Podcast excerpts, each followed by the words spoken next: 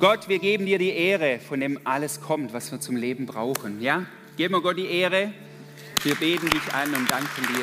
Danke auch euch. Hey, ich hoffe, euch geht's gut zu Hause, ihr, die hier seid. Und ich freue mich so sehr über und auf diesen Gottesdienst. Schon das, was wir erleben dürfen, was Gott noch vorbereitet hat. Wir wollen jetzt in diesem Gottesdienst ganz besonders auch an Menschen denken, nicht nur an sie denken, sondern für sie beten. Wir bauen hier Reich Gottes, wir leben hier Gemeinde, wir wollen gerne, dass hier noch in Kirchheim, in der Tech-Region, dass viele Menschen Gott erkennen und, und mit ihm leben. Und wir als Gemeinde haben Geschwister, wir haben Menschen aus unserer Gemeinde ausgesandt in verschiedenen Orten dieser Welt, damit sie dort ihre Berufung leben. Aber sie sind in unserem Auftrag gegangen und deshalb wollen wir immer wieder für sie auch beten. Wir machen das in der Regel zweimal im oder alle zwei Monate. Und heute darf ich jetzt den Christian Epp und den Arthur Ratter nach vorne bitten. Kommt ihr nach vorne und ihr werdet uns mit hineinnehmen, was gerade unseren, wir nennen sie Außendienstler, ja, sie sind von uns ausgesandt, was sie gerade bewegt. Und dann wollen wir einstehen im Gebet für sie Genau, nehmt ihr, einer kann dieses. Ja?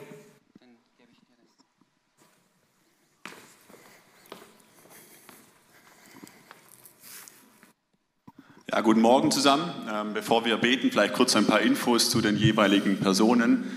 Es gab eine E-Mail, die diese Woche rausging, wo alle genauen Infos drinstehen. Da könnt ihr ganz genau nachlesen, was Sache ist.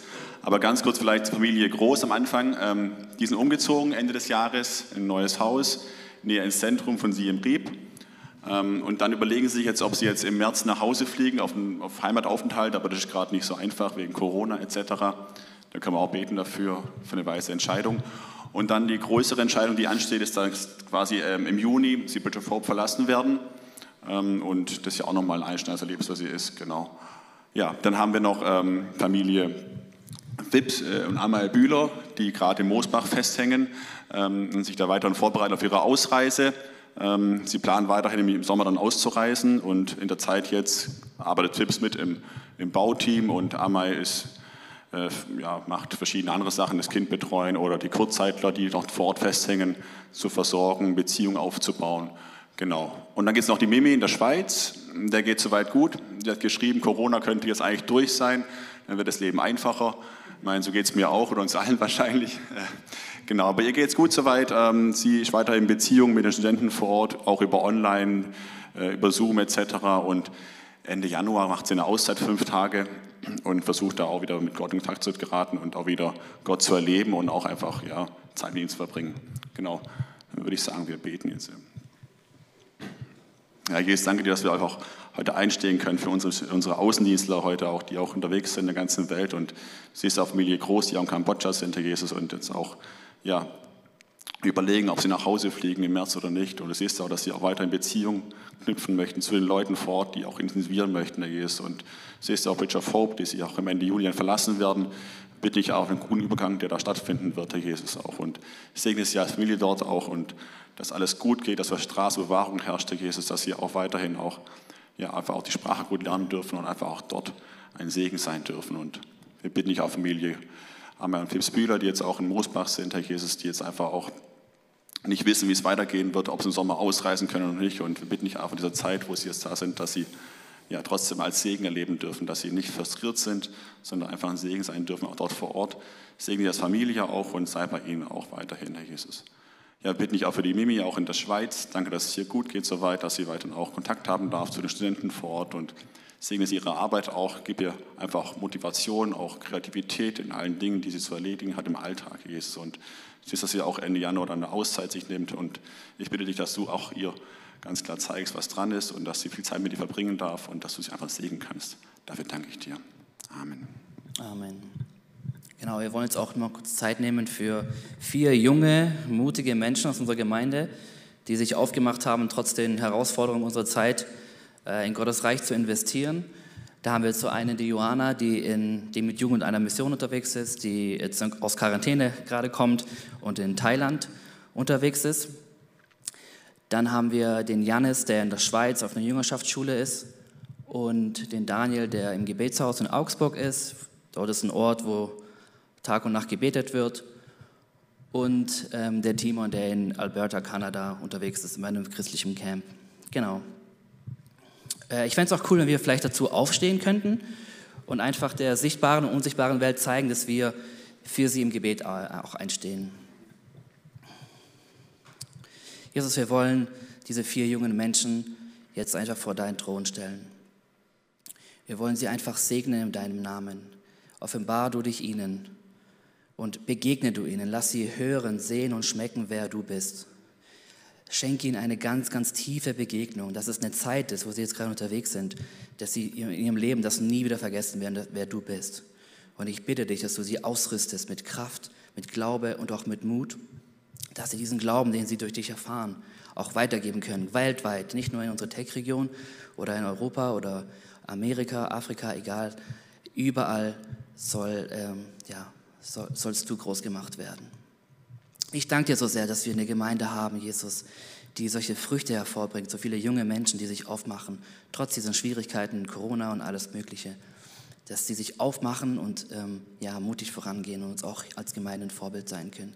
Wir segnen sie in deinem heiligen Namen, Jesus, im Namen des Vaters, des Sohnes und des Heiligen Geistes. Amen.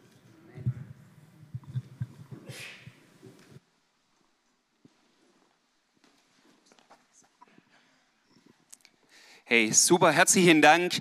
Einfach an euch. Ja, in der Gemeinde sind viele auf vielfältige Weise in Dienst, in Aufgaben drin. Ihr als Missionsteam macht einen sehr, sehr wertvollen Dienst, diesen Kontakt zu halten, dran zu sein, Menschen zu ermutigen. Einfach euch mal ein ganz herzliches Dankeschön, auch als Missionsteam. Ja.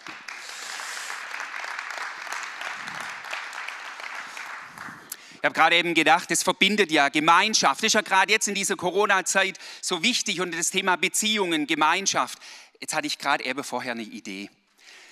Auch ihr zu Hause, wenn euch während diesem Gottesdienst jemand in Sinn kommt und denkt ihr, den könnte ich ganz kurz ermutigen, dann dürft ihr, ihr habt jetzt auch von hier vorne die Erlaubnis, euer Handy zücken, und kurz ein WhatsApp oder irgendwas schreiben und einfach ein kurzes Ding der Ermutigung. Also ich nehme es jetzt nicht so, wenn ihr jetzt alle da sitzt mit euren Handys, dass ihr dann irgendwelche YouTube-Filmchen anguckt während der Zeit oder wie auch immer, sondern einfach der Gedanke, auch ihr zu Hause, wenn euch jemand kommt, in den Sinn kommt, da muss man nichts jetzt verzwingen, wo einfach ihr denkt, hey, ja, der könnte jetzt einfach vielleicht einen kurzen Gruß oder nur Hallo, ich denke an dich oder wie auch immer, wenn dir da jemand kommt, nützt es und, ähm, und ja, das kann für jemanden echt sehr, sehr wertvoll sein. Ich hoffe, ihr hört trotzdem jetzt hier zu. Ich freue mich auf diesen Gottesdienst, auch auf diese Predigt jetzt auch. Ich hoffe, ihr seid fit, ihr seid aufnahmefähig. Wir leben in spannende Zeiten, denen wir gerade sind. Eben diese Woche wurde jetzt der neue US-Präsident ähm, vereidigt.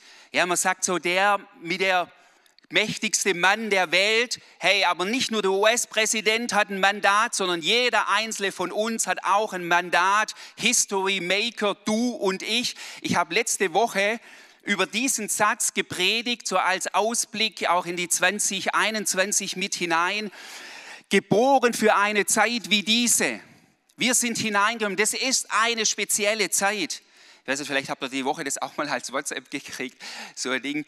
Diese Woche war der 21. Tag im 21. Jahr, im 21. Jahrhundert.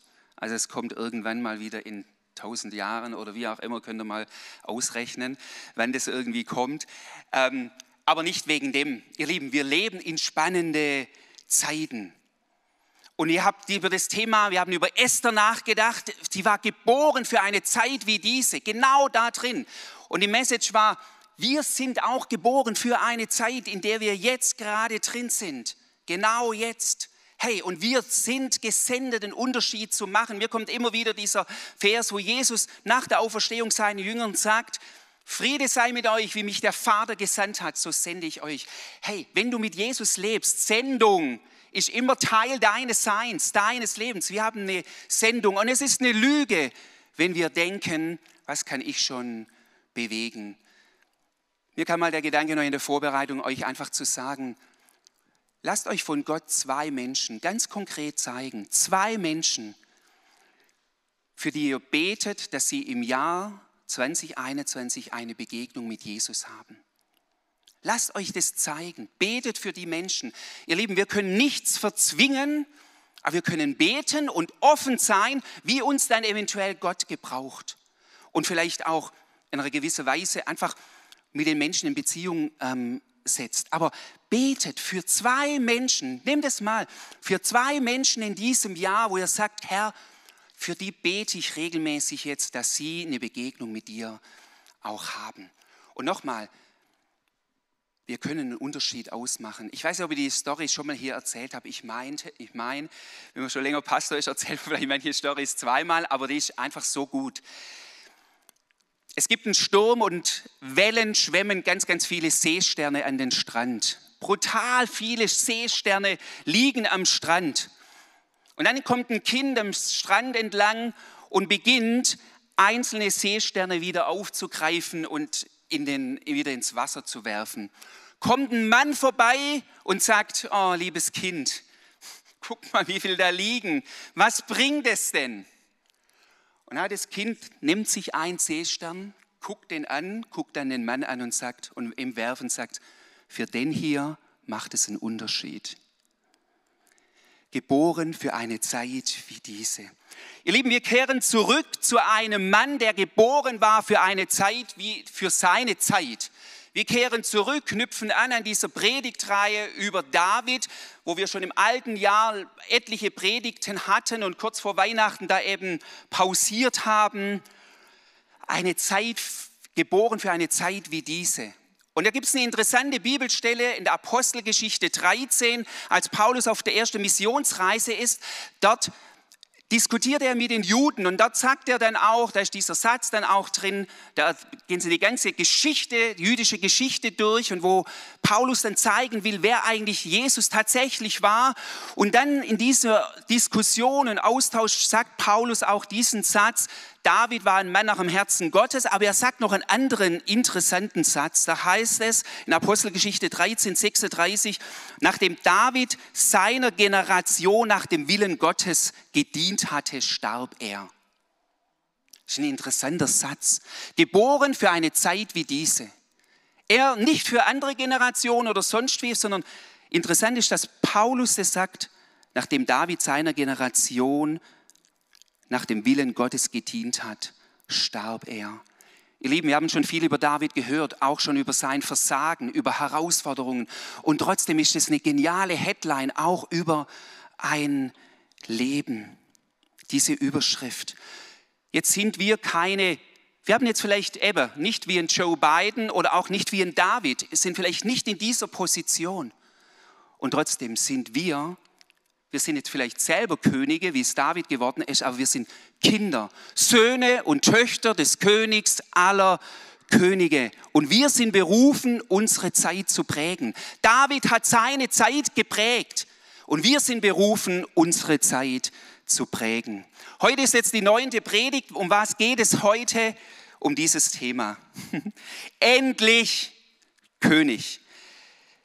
Wir schauen uns das an, 2. Samuel 1 bis 5, das sind insgesamt eben sechs Kapitel und ich werde es raffen. Ich lade euch immer wieder ein, lest diese, diese Kapitel selber durch. Ja? Nimmt euch diese Zeit. 2. Samuel 1 bis 5.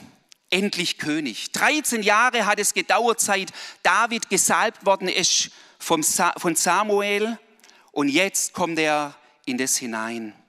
Ich glaube, wenn David geahnt hätte bei seiner Salbung 13 Jahre zuvor als 17- oder 18-jähriger Kerle, es hätte können gut sein, dass er sich vielleicht hinter seine Schafe versteckt hätte. Gesagt, wenn ich das geahnt hätte, was auf diesem Weg, bis ich in, die, in das hineinkomme, was da alles geschieht, hey, bitte Samuel, salbe doch lieber bitte ein anderer Bruder von mir, ja, wenn er das so gewusst hätte. Es war ein langer Weg. Wir haben das gehört in den letzten Predigten. Es war zuerst ein steiler Aufstieg zum Königshaus als Musiker. Er hat Goliath besiegt, er wurde militärische Führer, alle haben ihm zugejubelt. Er wurde sogar bester Freund des Königssohn Jonathan und noch besser, er wurde Schwiegersohn des Königs. Eigentlich am Anfang war wusch, steile Karriere. Und dann sehen wir, wie das genau bergab ging durch den Hass, durch die Eifersucht, durch die Neid von Saul musste er plötzlich den Palast verlassen, war plötzlich ein Getriebener, irrte umher, war verantwortlich für, vielleicht erinnert ihr euch noch die Geschichte, Priester in Nob, die ihm eigentlich geholfen haben. Saul hat sie dann ermorden lassen, hat Schuld empfunden. Er hat wilde Männer um sich gesammelt, ist immer wieder auch abgelehnt worden, hat auch falsche Entscheidungen getroffen. Und meine letzte Predigt, die ich hatte zum Thema David, war dieses, wo er diese Entscheidung getroffen hat, nach Ziklag zu gehen. Ein Ort, wo er nie hätte sein sollen. Also er hat sich dann bei den Philister Sicherheit gesucht und dann war da ein ganz großes Dilemma. Und ich habe letztes Mal mit diesem Satz geendet, da heißt es, David stärkte sich in dem Herrn, seinem Gott. Das war der Schluss von einer letzten Predigt vor Weihnachten. Und hier sehen wir etwas an David so stark. Neben allen Umständen, neben allem, was super lief, aber auch was brutal schwierig lief, er war ein Mensch, der immer und immer wieder die Gegenwart seines Gottes suchte und erlebte. Das war der Dreh- und Angelpunkt seines Seins. Warum lesen wir? Ich möchte es nochmal uns so deutlich machen. Warum, nee, man müsste eine andere Frage. Was glaubt ihr, warum sind uns diese Geschichten überliefert? Warum war es Gott wichtig, dass diese Geschichten über David auch über so viele Kapitel in der Bibel stehen? Warum? Es geht doch immer um, um diese Kostbarkeit der biblischen Geschichten, dass wir in diesen Geschichten etwas von Gott entdecken, von seinem Herzen, von seinen Absichten, wie er mit Menschen umgeht, was ihm wichtig ist und dass wir auch immer wieder von Menschen lernen.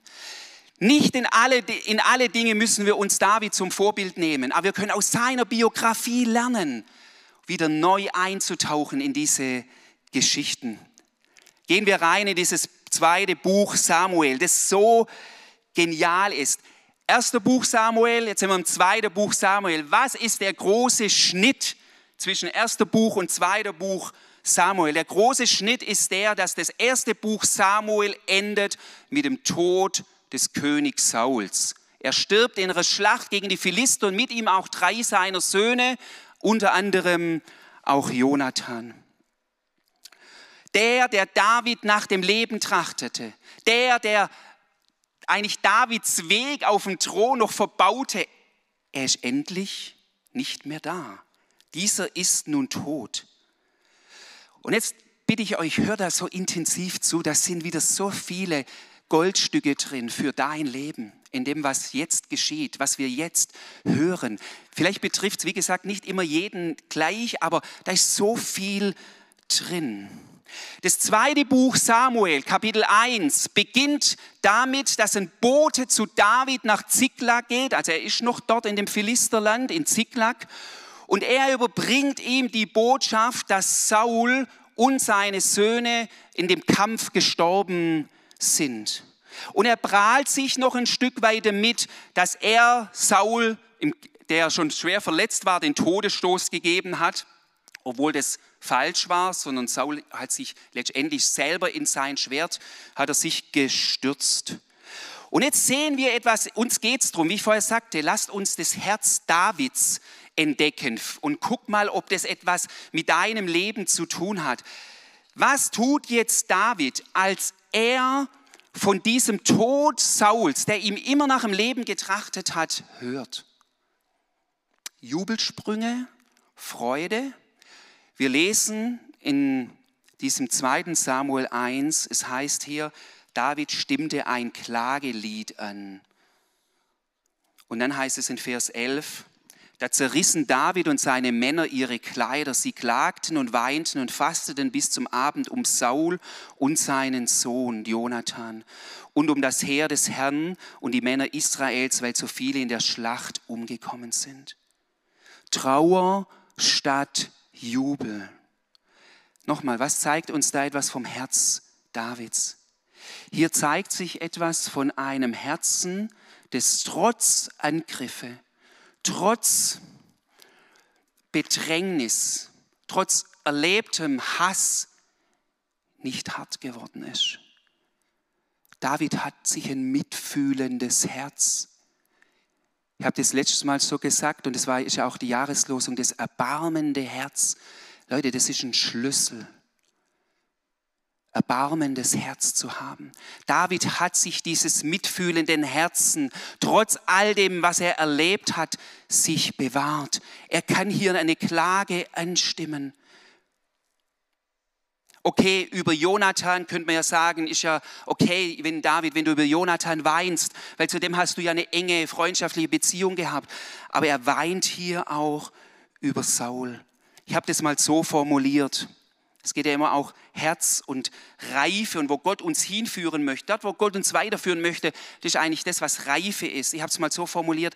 Reife hat nichts mit Schadenfreude zu tun, sondern zeigt sich in einem mitfühlenden Herzen auch denen gegenüber, die einem das Leben schwer machen. Boah. Stimmt es? Wer macht dir gerade das Leben schwer oder hat es dir schwer gemacht? Inwieweit ist dein Herz der Person noch gegenüber offen? Ist es nicht absolut nachvollziehbar, dass man zum Beispiel froh ist, wenn es einen Mensch gibt, mit, der, mit dem man brutal Mühe hat, wenn der sich endlich verdünnisiert? Da hat man einen nervigen Nachbar, der immer rumstreitet und schwäbischer wie schwäbisch ist. Ja? Da hört man, oh, die ziehen weg. Oh, super. Job, Arbeitskollege. Boah, der mir das Leben schwer gemacht hat, der Chef, der mir immer Steine in den Weg gelegt hat, endlich weg. Vielleicht auch in der Gemeinde. Boah, das waren hyperkritische. Ja, gut, wenn sie sich verdünnisieren. Hey, dass David über, das, über den Tod Sauls einen Schmerz hat, wisst ihr was? Das heißt nicht, dass David damit gut heißt, was Saul gemacht hat. Erbarmendes Herz jemand gegenüber zu haben, rechtfertigt nicht den, den Mist, den die Leute manchmal machen und Leute tun, werden auch aneinander schuldig und das darf man auch beim Namen benennen. Aber es ist ein Unterschied, ob ich die Dinge benenne und dann mein Herz hart mache oder ob ich ein offenes, mitfühlendes Herz. Erbarmen statt, statt Härte. Nochmal die Frage, schieb's nicht einfach weg, Wem gegenüber will Gott heute nochmal dein Herz ganz neu aufweichen? Und dann geht es weiter. Oh, das begeistert mich so. David zieht um. Ein Umzug steht an. Und wisst ihr, die Orte der Bibel haben immer Bedeutung. Tiefergehende Bedeutung. Das ist Hammer. Wo zieht David hin? Als er hört, dass Saul tot ist, fragt, fragt er Gott, fragt er Gott und sagt, Gott, wo soll ich hinziehen? Was soll ich jetzt machen? Und Gott gibt ihm den Auftrag und sagt, geh raus jetzt aus Ziklag, endlich aus diesem Philisterland. David, das ist nicht dein. Leb nicht bei den Feinden dort. Ja, leb nicht, wo du ungute Kompromisse machen musst, sondern zieh hin und ist interessant, erste Etappe nach Hebron. Raus aus Ziklag hin nach Hebron. Hebron ist so eine bedeutende Stadt. Warum beauftragt Gott David, ihr seht es hier, Ziklag liegt im Philisterland, so ziemlich südwestlich, ja, das, so links am Meer entlang ist das Philisterland. Und er zieht rein nach Hebron. Hebron liegt in Juda, ja, Südland von Juda, im, im judäischen Land. Also er zieht wieder zurück. Hebron, für was steht Hebron? Bibelleser? Für was steht Hebron? Bitte? Ich habe es jetzt nicht ganz verstanden. Egal. David sein Grab, genau. Ähm, nee, Abrahams Grab war das letztendlich. Hebron lesen wir zum ersten Mal, das müsst ihr mal nachlesen und studieren. Da wird die Bibel, da entfaltet, ich habe vorher über Exploration, du entdeckst so viel. Abraham kommt nach dem Auszug, wo Gott ihn beauftragt, sei erste richtige wo er lang war, wo er lange gelebt hat und wo er dann beerdigt worden ist und auch seine Frau Sarah und später auch Isaak und Rebekka, die ganzen Erzväter mit ihren Frauen wurden bei Hebron beerdigt. Wenn du heute nach Israel reist, ist es eine touristische Attraktion in Hebron, wenn du reinkommst, wenn gerade nicht. Wir waren mal in, äh, da in Israel, da durften wir in der Zeit gerade gar nicht rein und das Grab da anschauen, weil es von, von Moslems wie auch von Juden verehrt wird, weil Abraham ja auch ihr Urvater auch ist. Und Abraham kommt hier hin und Hebron heißt auf Hebräisch Bündnisort. David kommt von Ziklag raus aus dem Feindesland in einen Ort, wo Gott mit Abraham einen Bund geschlossen hat, wo Gott Abraham verheißen hat, also ein Bündnis und ein Verheißungsort. Und da kommt David hinein. Durch den Umzug ist David jetzt in der Position oder gebraucht Gott David, um die Verheißung, die er Jahrhunderte vorher an Abraham gegeben hat, letztendlich wahr zu machen. Das ist einfach faszinierend. Und dann heißt es hier, in Hebron, die Männer von Juda kamen und salbten David dort zum König über das Haus Juda. Also, genau zuhören, ist er König über ganz Israel? Nein, zuerst nur über den Stamm Juda. Und da kommen die hin, nach Hebron. Spannende Frage. Wieder ganz, ganz wichtiges Thema für uns heute auch. Bitte zuhören. Spannende Frage. Wer, wie kommt David jetzt, wie wird er zum König in seine jetzt hier Berufung hinein? Nochmal verstehen, das war das, wo ihn Samuel gesalbt hat. Und jetzt wird er in Hebron wenigstens mal König über Juda. Hier heißt es, die Männer von Juda kamen. David macht sich nicht selber zum König. In unserer heutigen Zeit, es gibt viele Präsidenten, die durch Putsch irgendwie an die Macht kommen und die erklären sich selber zum König oder zum Präsidenten. David wird zum König gemacht. Bei David geschah es anders. Die Männer kamen, sie erkannten, jetzt erkannten sie endlich, als David zurückkommt, Saul tot ist, sie erkannten, dass David wirklich der berufene König ist.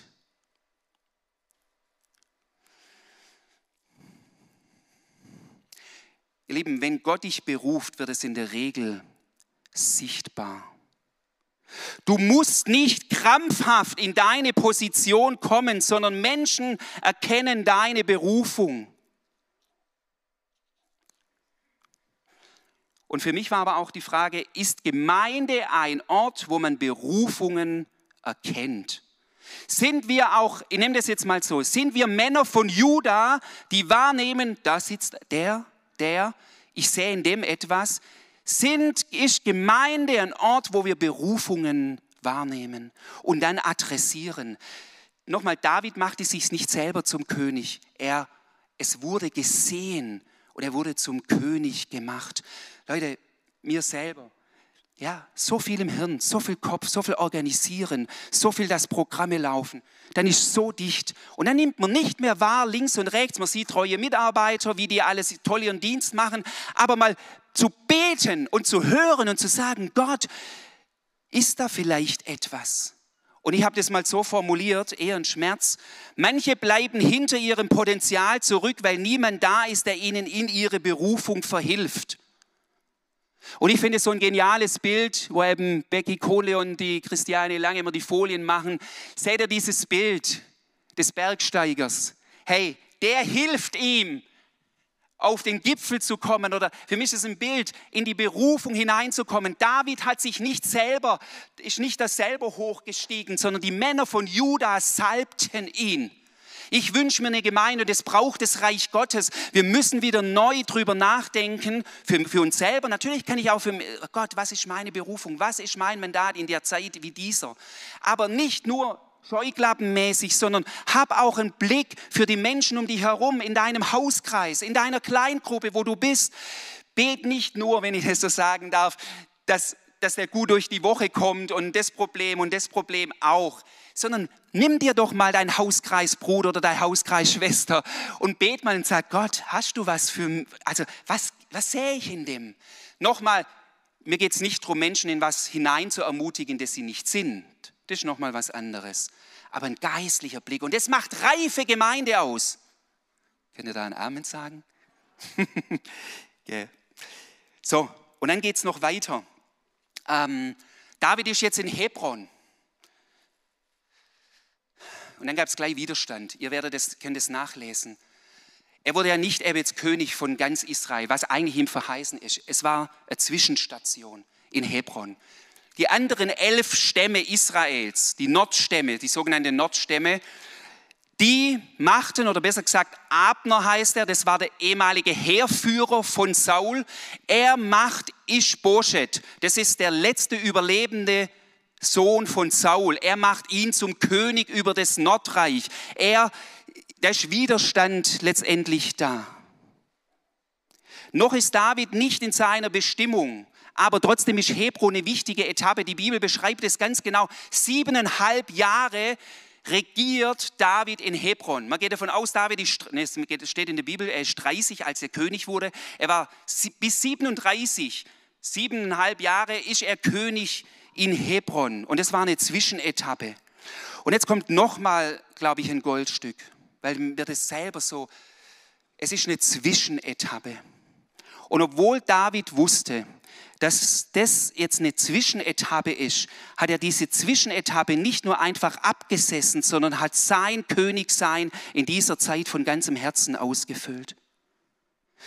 Wisst ihr, wir wünschen uns oft so gern, wenn wir ein Ziel haben, dass wir ganz schnell ins Ziel kommen, so im Sinne von ähm, Raumschiff Enterprise, beam mich ab, Oh, wie wäre das geistlich so schön manchmal. Verdünnisieren, auflöse Materie. Und dann bin ich in dem geistlich. Hey, aber so läuft oft unser Leben nicht. Manchmal kann es ganz schnell gehen, das stimmt. Aber meistens führt Gott etappenweise. David ist zuerst mal in Hebron in dieser Etappe. Und jetzt kann David sich ständig aufregen und sagen, Mist, ich bin jetzt noch in Hebron. Ich bin nur König über Juda. Nein, er führt es aus. Wisst ihr, wenn ich auf mein Leben zurückblicke, dann merke ich, wenn Gott mich auch in, in was reinführt hat, das waren, jede Etappe war für sich wichtig. Jede Etappe war für sich wichtig. Gott hat mir nochmal neue Ziele auch für persönlich, für meine Berufung gegeben. Und ich, ich weiß, ich werde da nicht, zack, jetzt einfach da reinbeamen, sondern das werden Schritte sein. Ich habe das so formuliert. Könnt ihr die Folien dann nochmal noch mal angucken auf YouTube wenn ihr das euch zu schnell geht, aber das ist mir so wichtig. Habe deine Ziele im Blick, aber lebe dennoch in dem, was jetzt ist, sonst verpasst du wunderbare Gelegenheiten. Gott ist immer ein Gott der Gegenwart. Viele Menschen, auch Christen, leben in, in der Vergangenheit und ärgern sich über das, was war und was sie aber jetzt nicht mehr rückgängig machen kann. Oder sie leben in den Sehnsüchten der Zukunft, was noch nicht ist und leben in der Zukunft aber, und in der Vergangenheit. Aber wo ist denn Gott erfahrbar? Er ist im Jetzt und hier erfahrbar, in der Gegenwart. Und dass, du, dass wir diese Zwischenetappen neu schätzen. Egal wo du jetzt bist. Es ist gut, wenn du ein Ziel hast, wenn Gott dir was gezeigt hat. Aber leb jetzt. Nimm das jetzt, füll es aus und vertrau darauf, dass Gott zur rechten Zeit dich dann wieder weiterführt. Verpenne es auch nicht, aber leb in diesem Gegenwärtigen. So. Und dann geht es noch weiter. Ah, warte, komm, löse ich gleich auf. Wir gehen noch geschwind weiter. Gut sieben Jahre ist David eben König in Hebron. Zwischenetappe, nehmt es mit. Und dann, nach sieben Jahren, der Ishbosheth, der Sohn Sauls, der wird auch ermordet. Ja, seine eigenen Leuten, also den gibt es denn jetzt auch nicht mehr. Und jetzt kommen doch die ganze Stämme Israels, kommen und machen David in Hebron noch und sagen, du sollst jetzt König sein über ganz Israel. 37 ist David. Gesalbt worden als König ist er mit 17. 20 Jahre liegen da dazwischen. Nochmal, wenn David, glaubt, gewusst hätte, was in den 20 Jahren alles ist, vielleicht, weiß nicht, ob er den Weg so gegangen wäre. Aber jetzt kommt nochmal eine so wichtige Aussage. Ich habe ein ganzes Buch darüber gelesen. Da gibt es ein neues, es wird bald aufgelegt. Dieses Buch, das heißt Und David erkannte. So heißt das Buch. Und das ist genommen von diesem Satz. In 2 Samuel 5, Vers 12 heißt es, und David erkannte, dass der Herr ihn als König über Israel eingesetzt und dass er sein Königtum um seines Volkes Israel willen erhöht hatte. In diesem Erkennen, da steckt so viel drin. Wisst ihr, da geht es nicht nur darum, dass David sagt, jetzt bin ich König, sondern ja, da steht er. David erkannte, dass der Herr ihn König über Israel eingesetzt hat.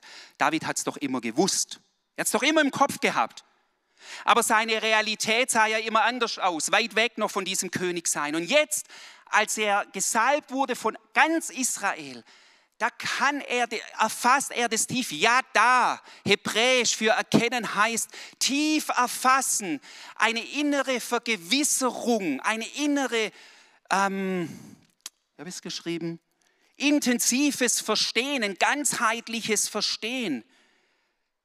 David war nicht nur äußerlich König, sondern er hat es auch innerlich umarmt. Das ist ein Unterschied. Du kannst in einer Position sein, du kannst zum Beispiel, was soll ich sagen, in einer Position sein als, jetzt fällt mir jetzt nichts anderes ein, Polizist.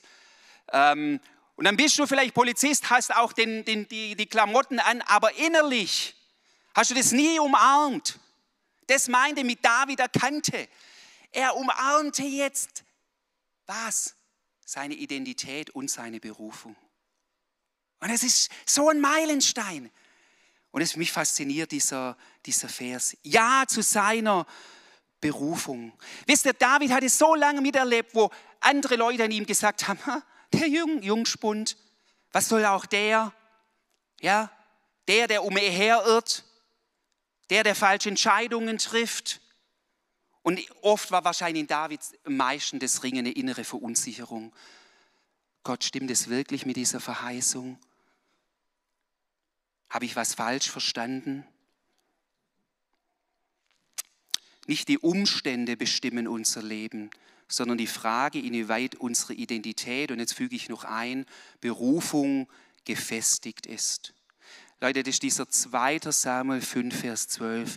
Man überliest diesen Vers so schnell, aber ich glaube, dass das mit ein Kernvers ist. Ihr, die ihr vielleicht Lutherbibel lest, manche Bibelverse sind ja immer äh, schwarz gemarkert, also fett gedruckt. Aus meiner Sicht, diesen Vers müsste man wirklich richtig fett und groß machen. David erkannte. Erkennst du, wer du bist? Kannst du das auch? Ein tiefes Ja Davids innere Reise, er ist viel umhergezogen, haben wir gesehen, Davids innere Reise war, immer, war letztendlich eine Reise zu seiner von Gott gegebenen Identität. Und jetzt kommt er hier an. David umarmt dieses. Hey, kannst du das auch? Kannst du das auch? Das Umarmen, was Gott in dein Leben hineingelegt hat? in deiner Berufung, in deiner Identität, wer du bist. Ich weiß, das sagen wir hier nicht zum ersten Mal. Ich schließe. Und ist jetzt, da könnte man noch so lang, Paul wird nächste Woche da weitermachen. Ähm, es ist interessant. Das, was tut David als erstes, als er König über ganz Israel geworden ist? Er geht weg von Hebron und erobert Jerusalem. Jerusalem. Seine erste Handlung ist Jerusalem. Er erobert es. Eine eigentlich schier nicht einnehmbare Festung, denn die Jebusiter gewohnt, alle ein Umding gemacht, weil Jerusalem so schwer einzunehmen war.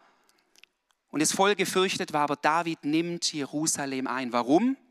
Ihr seht es hier, Hebron lag für ganz Israel, politische, das ist jetzt mal die politische Dimension, es hat ja oft immer also verschiedene Ebenen, die direkte, offensichtliche, politische und eine geistliche Dimension. Die, die politische war, Hebron war zu arg im Süden, nur im Judaland. Wenn er König sein wollte über ganz Israel, musste er zentraler regieren. Und da war Jerusalem zentraler von ganz Israel. Das ist die politische Dimension. Und jetzt kommen wir auf die geistliche Dimension. Und das da wird Paul nächste Woche dann weitergehen. Ähm, ihr wisst es, Jerusalem. Er erobert die Stadt. Und heißt, das wird zur Stadt Davids und wir wissen, es wird die Stadt Gottes. Jerusalem, wo der Tempel gebaut worden ist, wo Abraham Isaak geopfert hat, Berg Moria, das ist die Hochfläche von Jerusalem. Da fließt etwas hinein, das Königtum David, die Opferung Isaaks, der Tempelbau später, Jerusalem, die Gegenwart, letztendlich steht Jerusalem, deshalb reden wir auch offenbar vom himmlischen Jerusalem. Jerusalem ist das Sinnbild, Synonym für die, für die, Ex, für die Gegenwart Gottes, für seine absolute Präsenz für die Gegenwart Gottes. Das Erste, was König David tut, nachdem er ganz König ist, ist Jerusalem zu erobern, ein Ort, wo jetzt die Gegenwart Gottes Raum hat. Und da wird Paul weitermachen. Er holt die Bundeslade. Das ist dann das Nächste, was er tut, nach Jerusalem herein. Hey, da, wie da Geschichte geschrieben wird, wie Gott handelt, da in dieser Situation die Gegenwart Gottes. Ich sage das nur, hey, das ist das, das ist das Nonplusultra, die Gegenwart Gottes. Kommt ihr nach vorne, schließe. Was nehmen wir mit heute? Ich hoffe, ihr konntet aus dieser Geschichte wieder manches mitnehmen. Ich möchte aus dem Herzen Davids die zwei Sachen sagen. Davids Herz, was wir von ihm, in dem, also in dieser Geschichte können wir wirklich von ihm lernen. Er hat ein Herz des Mitgefühls. Und dann nochmal die Frage, wo ist dein Herz hart geworden gegenüber die, die dir das Leben schwer machen? Er hat ein Herz der Geduld. Er sieht Hebron nicht nur als eine unnötige Etappe, sondern er ist geduldig, bringt sich nicht selber in Position, lässt sich berufen und lebt das aus. Das, was jetzt gegenwärtig ist, lebt das volle Kanne mit Gott. Und er hat ein Herz des Erkennens. Ja, da. Und darin segne ich uns alle. Spielst du ein bisschen, Edmund, möchte für uns beten. Vielleicht jetzt habt ihr so lange gesessen, vielleicht ist es gut, wenn ihr aufsteht. Wenn ihr wollt, zu Hause auch. Halleluja, Gott. Vater, mich fasziniert es so, wie du Geschichte schreibst. Du bist ein Gott, der, in, der zwar ewig ist, zeitlos ist und doch in Raum und Zeit hineinwirkt. Und dass so viel für uns da drin ist. Und da gibt es noch so viel mehr zu entdecken. Vater, ich bete zuerst mal, will das jetzt nochmal freisetzen, dass dort, wo verhärtete Herzen sind, auch zu Recht, also ja, wie ich vorher sagte, auch wo Menschen dir gegenüber nicht gut waren. Aber ich bete hier, dass dieses Erbarmen, das ja dein Herz ausmacht. Und wir können es auch nicht selber machen, wir können uns nur öffnen. Herr, dass dieses Erbarmen jetzt hineinfließt in dein Herz und sich hier etwas verändert und hier etwas aufbricht. Und ich bete jetzt noch für alle, die einfach so ungeduldig mit den Füßen scharren und sagen, boah, eigentlich müsste ich doch schon lange in Jerusalem sein und ich bin noch in Hebron oder wo auch immer du dich vielleicht aufhältst. Vater, wenn es jetzt dran ist, umzuziehen, dann offenbar du das auch ganz konkret. Dann zeig, was nächste Schritte sind. Und wenn nun nichts konkret ist, dann bete ich, dass wir den augenblickliche Situation annehmen können und dass wir Ja sagen können und dass wir darin wirklich auch leben und den Unterschied ausmachen. In jeder Lebenssituation, wo wir mit dir verbinden, ist eine Kraft drin, auch wenn es noch nicht hundertprozentig das ist, wo wir sein sollten. Aber jede Lebenssituation, auch gegenwärtig, da ist eine Kraft drin und darin setze ich dich auch neu frei mit der Erkenntnis Gottes, das für dich zu nehmen, diese Etappe. Und dann noch das Wichtigste, ich setze Erkenntnis frei, hebräisch Ja da. Vater, ich bete, dass dieses Ja da uns einen neuen Blick gibt für das, wer wir sind. David sagte, und er erkannte, Boah. Vater, ich bete, dass das geschieht. So, wenn man sagt, erkenne, erkenne, wach auf. Ich weiß jetzt gar nicht, ob ich das sagen. Ja. Hm. Doch, ich sage das. Ich habe so das Gefühl, wie, wenn Leute, wenn Leute irgendwie in einer Hypnose sind und dann, wenn sie zurückgeholt werden, dann wird manchmal so geschnipst und zack. Und dass wir wie manchmal in so einer Geist oder in so einer unguten Hypnose sind, geistlich gesehen. Und es braucht, und ja, da bedeutet dieses Schnipsen, ich kann jetzt so gut schnipsen, dieses Schnipsen Gottes, wo er dir nochmal die Augen öffnet für das, wer du bist in ihm und für das, was er an Berufung gegeben hat. Vater, ich bete, dass 2021 ein Ja-Da-Jahr wird. Hört sich komisch an, aber ist klasse. Herr, ich bete, dass 2021 ein Ja-Da-Jahr wird. Ein Erkenntnisjahr in dir und wer wir in dir sind. Halleluja, Gott. Oh Gott, könnte so viel sagen, aber ich lasse es jetzt los, Herr. Du tust dein Werk, Heiliger Geist, bei allen, die zugeschauen und die jetzt auch hier sind. Und wir lassen uns jetzt einfach ein Lied zusingen. Empfangt auch dieses, diese Message dieses Liedes. Oder ihr seid einfach weiter für euch im Gebet und dann ist dieses Lied mehr so ein Hintergrund, das ist auch okay.